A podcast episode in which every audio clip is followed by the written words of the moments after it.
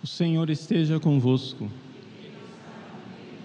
Proclamação do Evangelho de Jesus Cristo segundo Lucas. Naquele tempo disse Jesus: Ai de ti, Corazim, ai de ti, Betsaida, porque se em Tiro e Sidônia tivessem sido realizados os milagres que foram feitos no vosso meio, há muito tempo teriam feito penitência, vestindo-se de silício e sentando-se sobre cinzas. Pois bem, no dia do julgamento, Tiro e Sidônia terão uma sentença menos dura do que vós. Ai de ti, Cafarnaum, serás elevado até o céu? Não, tu serás atirada no inferno.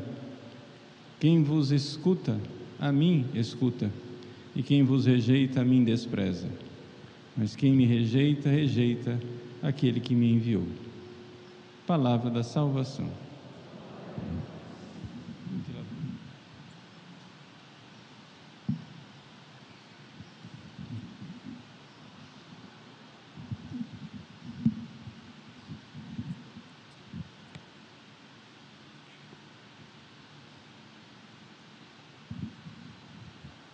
Meus queridos irmãos e irmãs, com grande alegria celebramos a memória de Santa Teresinha do Menino Jesus e da Sagrada Face. A grande doutora dos tempos modernos que nos ensina o caminho da santidade. Ela mesma, ainda em vida, viu a sua missão. No dia 17 de julho, portanto, pouco tempo antes de morrer, ela morreu no dia 30 de setembro. No dia 17 de julho, às duas da manhã, ela teve uma hemorragia, uma hemoptise, ou seja, quando a pessoa que está com tuberculose né, põe para fora sangue que sai do pulmão.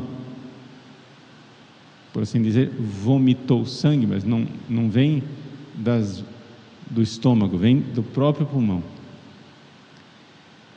E então naquele momento, depois que passou a hemoptise, Santa Teresinha disse para sua irmã, a Madre Inês: Sinto que vou entrar no repouso, mas sinto sobretudo que minha missão vai começar. Ou seja, é depois de morta. Ela via que a missão dela iria começar depois de morta. Sinto que a minha missão vai começar. E que missão é essa? Minha missão de fazer amar o bom Deus como eu o amo, dar a minha pequena via às almas. Então, a missão de Santa Teresinha lá no céu, tudo bem, façam a novena das rosas, peçam graças, milagres, tudo o que quiserem, Santa Teresinha está aí para isso também. Mas essa não é a missão dela. A missão dela é conseguir uma graça, um milagre sobrenatural, maior, mais elevado, que é nos fazer amar a Deus com o amor com o qual ela ama a Deus. E que amor é esse? Vejam, não é o amor do jovem rico, por exemplo. O amor do jovem rico é um amor que é capaz de salvar as almas, mas não é capaz de fazê-las santas. O jovem rico, se ele perseverou no caminho dele, ele certamente foi salvo Senhor, o que eu devo fazer? Ué, para de ofender a Deus, cumpre os mandamentos, né? Faz direitinho tudo aquilo que está nos dez mandamentos. E o jovem rico, com toda a sinceridade, disse: Eu já faço isso. E Jesus olhou para ele e o amou. Ponto e acabou. Ele está salvo. Mas esse jovem rico nunca será santo desse jeito que ele, que ele era, porque ele cumpriu os mandamentos, mas chegou depois e disse: ah, mas mais do que isso também não. Eu vou fazer o que eu sou obrigado, eu não vou fazer mais do que isso. Então, o amor do jovem rico chama-se amor servil. É o amor que salva as pessoas. É o amor do servo que cumpre o seu dever. Mas esse amor não faz as pessoas serem santas. E é um amor perigoso. Ele salva as pessoas, mas é perigoso. Por quê? Porque na hora da perseguição, na hora da tribulação, na hora da provação, na hora em que nós formos colocados à prova, aquele que tem somente o salário mínimo do amor servil, pode ser que ele vá roer a corda, fracasse.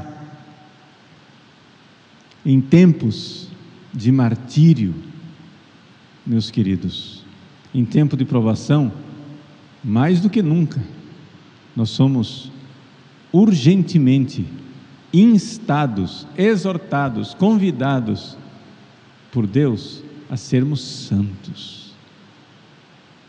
Nós precisamos mais do que isso. Não é? A sua saúde espiritual precisa estar um pouco melhor porque quando vier a aprovação, você é perigoso que você vá dizer não a nosso Senhor. Então, não é o amor do jovem rico, é o amor de Teresinha. A minha missão, diz ela, é sobretudo fazer amar o meu bom Deus como eu amo. E como é que ela o ama? Veja, nos tempos de Teresinha aqui na terra, Quase ninguém notou o amor dela. As irmãs do Carmelo que conviviam com ela no dia a dia disseram: Ah, pobre irmã Terezinha, não é? Que é que nós vamos escrever na carta mortuária? Ela está aí com tuberculose, vai morrer, mas não vai ter nada para escrever na carta mortuária porque ela nunca fez nada. Foi uma irmã inútil. Aí por isso convenceram a Madre Maria Gonzaga, disseram para ela: Olha, nossa madre, pede para a irmã Terezinha escrever alguma coisa, porque senão a gente não vai ter nada para escrever na carta mortuária dela. E aí ela escreveu o manuscrito C, né, da história de uma alma. Quando ela, porém, morreu, e a história de uma alma foi publicada, começou um furacão de glória. Ou seja, centenas, milhares de milagres e de testemunhos começaram a chover no Carmelo de Lisieux, a tal ponto que o Correio de Lisieux teve que criar toda uma seção só para selecionar as cartas do Carmelo. Todos os dias eram entregues no Carmelo de Lisieux milhares, não é exagero, todos os dias milhares de cartas do mundo inteiro, em inúmeras línguas, testemunhando e dizendo as graças que Santa Teresinha havia alcançado. Ora, somente um santo que teve grande amor é que produz depois de morto tantos milagres. Então, aquele furacão de glória é um atestado, é a assinatura divina que diz: olha, Terezinha acertou o caminho, ela foi uma grande santa, uma grandíssima santa, uma santa de sétima morada com grande mérito no céu, porque se não fosse assim, não haveria esse número de milagres. Então vejam, o amor servil do jovem rico preguiçoso, salário mínimo, faz somente os mandamentos, e o amor generoso de Teresinha, porém um amor escondido que ninguém notou. E por que, que ninguém notou? Ninguém notou o amor de Teresinha quando ela estava viva, porque o grande amor, a grandeza do amor não se mede pelas grandes obras mas se mede pelo grande amor com que as obras são feitas. Então Santa Teresinha ensina e diz para nós, pequenas almas, nós que somos, não somos grandes almas, né? A pequena alma foram proibidas, interditadas as grandes obras. Você não vai morrer como mártir. Pode ser que você tenha que morrer como mártir, tá? Mas digo, a pequena via, isso é lá na frente. Agora, no caminho de santidade, você não tem grande coisa para oferecer a Deus. Você não vai ser um grande pregador lá, sei lá, na Patagônia ou na Serra Leoa ou na Indochina. Nada disso. Você vai acordar de manhã, escovar os dentes, vai para o seu trabalho, entendeu? Vai cozinhar arroz, feijão, vai apertar o parafuso debaixo do carro, na oficina, vai no supermercado. Você vai fazer obras, obras triviais a trivialidade do nosso dia a dia. Você vai bater carimbo, assinar, o que, é que você vai fazer durante o dia?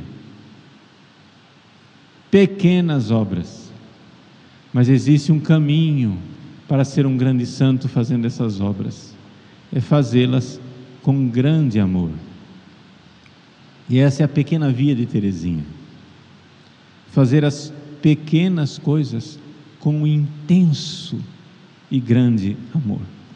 Como é que isso acontece com seus detalhes?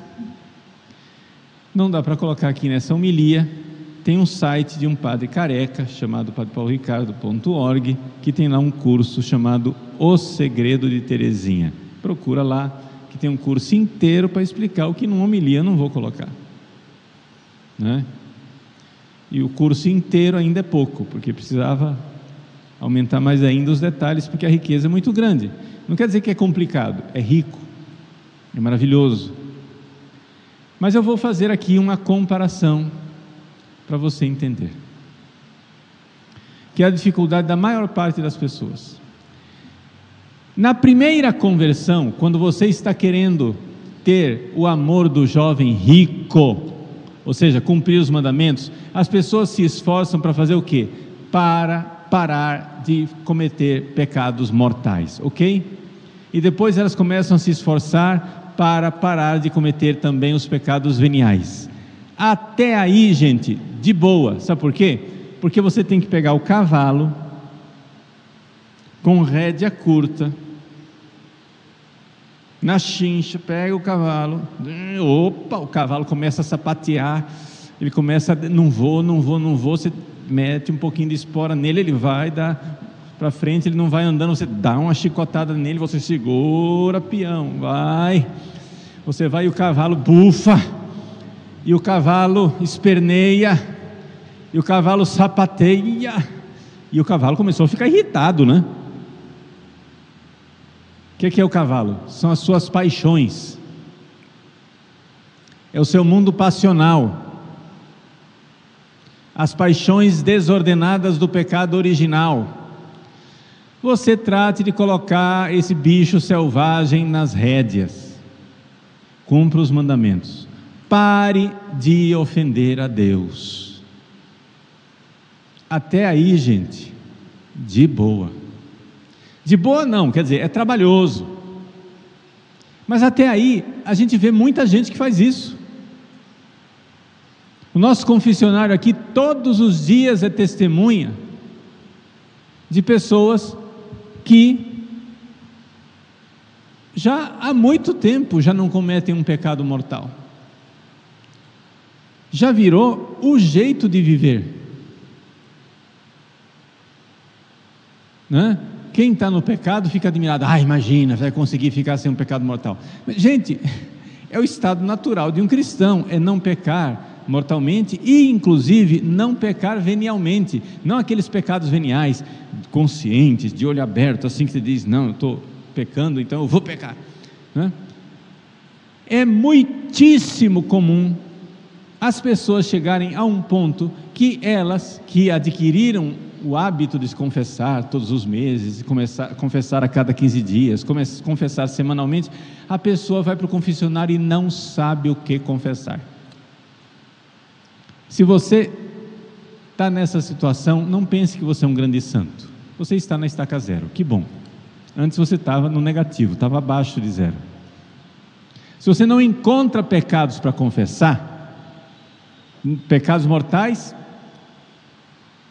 dificilíssimamente, quase nunca, não tem mais, acabou, encerrou esse assunto já. E pecados veniais, raramente aquele pecado assim, consciente, livre, advertido, de olho aberto, chega. Aí você vai lá e se confessa e não tem muito matéria para se confessar, não sabe muito o que dizer para o padre. Se você chegou nessa situação, parabéns, você está na estaca zero. Ou seja, você chegou na situação do jovem rico. Você não é santo, não. Você está dando a Deus o salário mínimo. Parou de ofender. Seja, o mínimo que você faz com a sua mãe é parar de ofendê-la. Amar sua mãe é outra coisa. Mas o, a, o nível mínimo de amor é respeitar, não ofender. Mas aí é que vem o problema. As pessoas chegam nesse ponto e empacam e não vai para frente. Por que não vai para frente? Por uma razão muito simples, pegando a comparação do cavalo outra vez. Até o ponto que você chegou, você pegou, puxou a rédea do cavalo, foi com a espora, op, Opa, opa, opa, opa, opa, segura, vai, vai, vai, vai, vai, vai, e você levou o infeliz do cavalo até a beira da água. Oh, e o cavalo está bufando. Irritado porque você levou onde ele não queria. Agora, meu irmão, agora, minha irmã, para fazer o cavalo beber água, o processo aparentemente é o contrário de tudo que você fez até agora. Você precisou pegar o cavalo com grande força, decisão. Agora você vai ter que acalmar o cavalo. É o abandono, é a pequenez, é a pequena via de Santa Teresinha se não fordes como crianças, não entrareis no reino dos céus. Se você não se acalmar, o cavalo não bebe água. Então você precisa fazer o que agora? Você precisa acalmar o cavalo, mexer na água assim, ó, para vir aquele frescor e o cavalo sentir que tem água. Você passa a mão no cavalo para acalmar.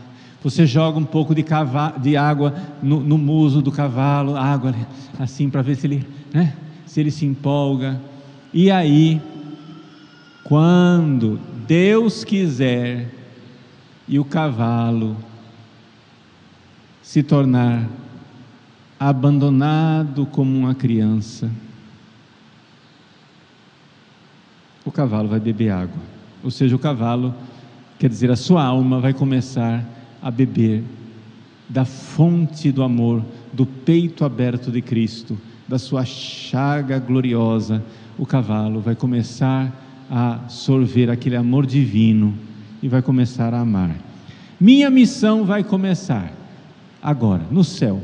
E qual é a missão dela? Fazer amar Deus como eu amo. O amor com o qual ela ama não é o amor do jovem rico é o amor dos grandes santos. Então, por isso a pequena via, que é o ser pequenino e abandonar-se. Isso é uma das coisas mais difíceis da direção espiritual. É quando o diretor espiritual tem que discernir quando está na hora da pessoa parar de chicotear o cavalo e começar a acalmar o cavalo. Porque tem muita gente que passa do limite, já fez o cavalo chegar na beira da água, o cavalo já não está mais cometendo pecados mortais e a pessoa continua chicoteando. Daqui a pouco ela está chicoteando um cavalo morto.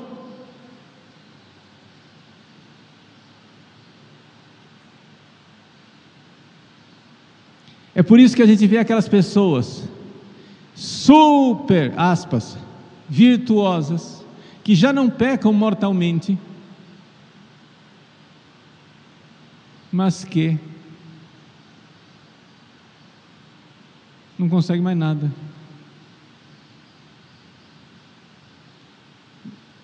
Ficam tentando controlar a sua vida interior e você vê que aquilo é exaust... leva à exaustão, um cansaço. Ficam tentando controlar as coisas que fazem e, e, e quer educar os filhos, e quer mandar na esposa, no marido, e quer converter todo mundo, e isso, e aquilo, e chicote em si e em todo mundo. São pessoas boas, virtuosas, mas precisa discernir o momento em que está na hora de levemente ir soltando as rédeas do cavalo para ser criança, abandono confiança. É fácil, isso que eu estou faz, fazendo aqui, gente, é fácil descrever, é difícil de fazer. Por quê? Porque você precisa, a, a pessoa inicialmente, ela tem a sensação de que ela vai voltar a pecar se ela soltar as rédeas. Ela sente vertigem. Não, eu preciso continuar controlando, eu preciso continuar controlando. Calma, vai devagar enxerga que o cavalo está domado, ele está na beira da água. Bebe.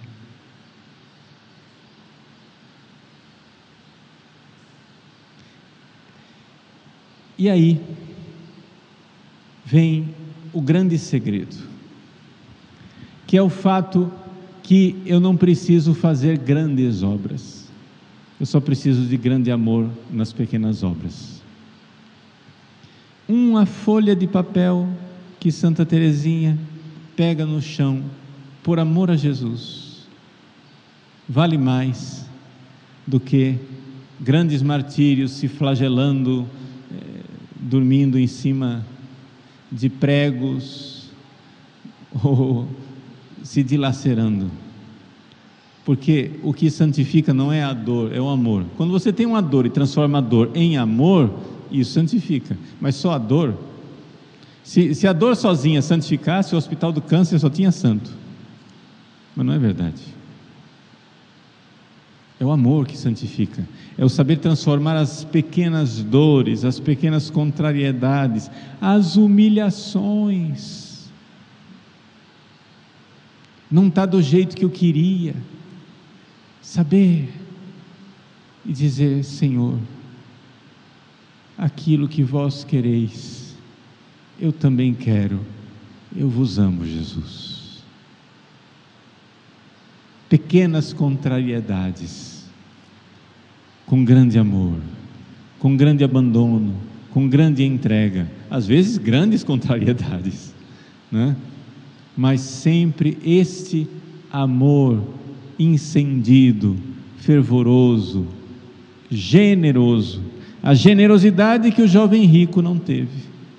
Essa é a doutrina desta santa doutora que, como diz o Papa Pio XII, redescobriu o Evangelho com, uma, com um frescor, com uma beleza, com um, um brilho extraordinário e que apresenta este Evangelho a nós no tempo, nos tempos modernos. Sem dúvida nenhuma, como dizia São Pio X, Santa Teresinha é a maior santa dos tempos modernos.